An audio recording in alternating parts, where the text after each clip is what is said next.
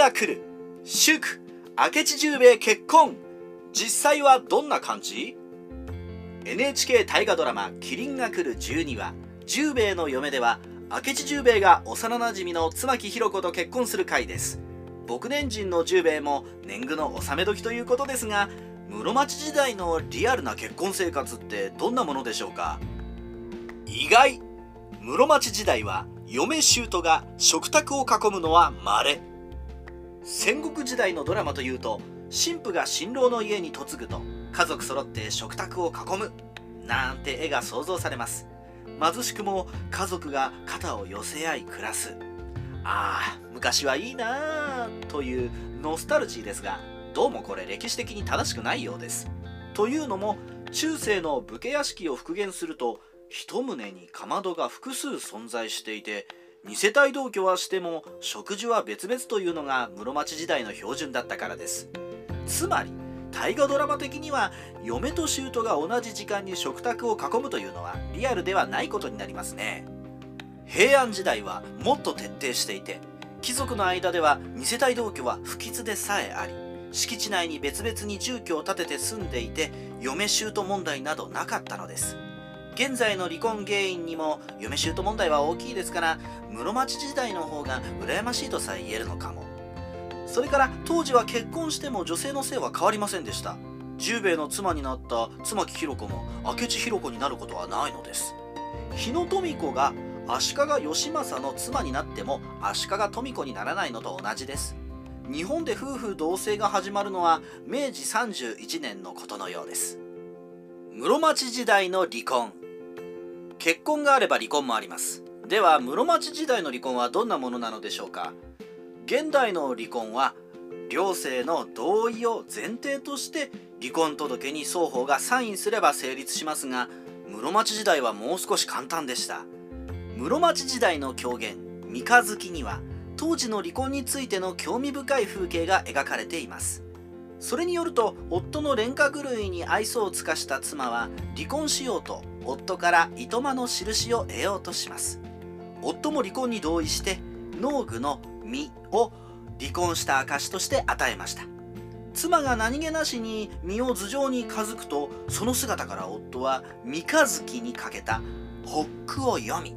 妻はそれを受けて起点の効いた脇空をつけます。このやり取りで夫には妻への連母の情が湧き離婚を取り消すというあらすじになっています。この狂言は室町時代妻が離婚する時には夫の同意が必要だったこと。そのために夫の家から何らかの道具を持ってくる必要があったことを伝えています。この糸間の印は糸間状とも言いますが夫の家のものなら何でも。それこそ塵のごときものでもよく妻が再婚する際に確かに離婚した証として必要でした。それはつまり当時は離婚したしてないで揉める男女が多かったことを意味します。糸間の印はやがて江戸時代には三下り藩へと姿を変えていくようになります。離婚は不利益ではない。戦国時代の離婚についてはイエズス会の宣教師であるルイス・フロイスの記述が有名です。例えば1585年のヨーロッパ文化と日本文化の第2章ではヨーロッパでは妻を離別することは罪悪である上に最大の不名誉である。日本では意のままに幾人でも離別する。妻はそのことによって名誉も失わないしまた結婚もできる。汚れた天性に従って夫が妻を離別するのが普通である。日本ではしばしば妻が夫を離別する。このように述べていて多くの離婚は男性から切り出されるものの女性も離婚するケースがありました。また当時は離婚は女性の価値を下げることにはならず女性の再婚は普通なのでした。武家においてはむしろ子持ちの離婚女性はお産が軽く多産に強いとして徳川家康は子持ちの離婚経験のある女性を多く側室にしました。当時にはバージンにこだわる現代とは違う価値観が存在したのです。室町時代はシングルが多く離婚は悲しかった。離婚が多かった室町時代ですが武家や貴族のような権力者が一夫多妻制を取る一方で庶民には結婚できない膨大な数の男女がいたようです。大きな理由は農地の生産性が低く男女2人だけでは暮らしが立たなかったせいで長男夫婦のもとで下男下女として食べさせてもらいつつ生涯を終える人もいたのです。また戦国時代当時は人の下人として所有物扱いの人々も大勢いました。下男や下女は決して結婚できないわけではありませんが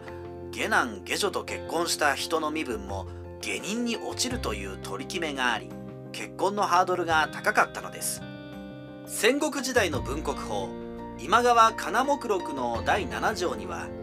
主人に届け出ることなく下女に通った男性は殺されても仕方なしとあり中世には婚姻によって社会的身分が低下したり殺されたりすることさえありました。だからこそ多くの男女には結婚は今よりも憧れがあり離婚するのは悲しいことだったのです。戦国時代ライターカワウソの独り言。室町時代には同居していてもかまどは複数あるなどで食事は別であったようです。当時の武家の家屋は現在の住居よりもはるかに大きかったので嫁と姑が直接顔を合わせるのも現在ほど多くはありませんでした。女性が嫁に来ると夫の家族と一緒に生活し食事も一緒という昭和な家族像はキリンが来るの時代には一般的ではなかったのですね。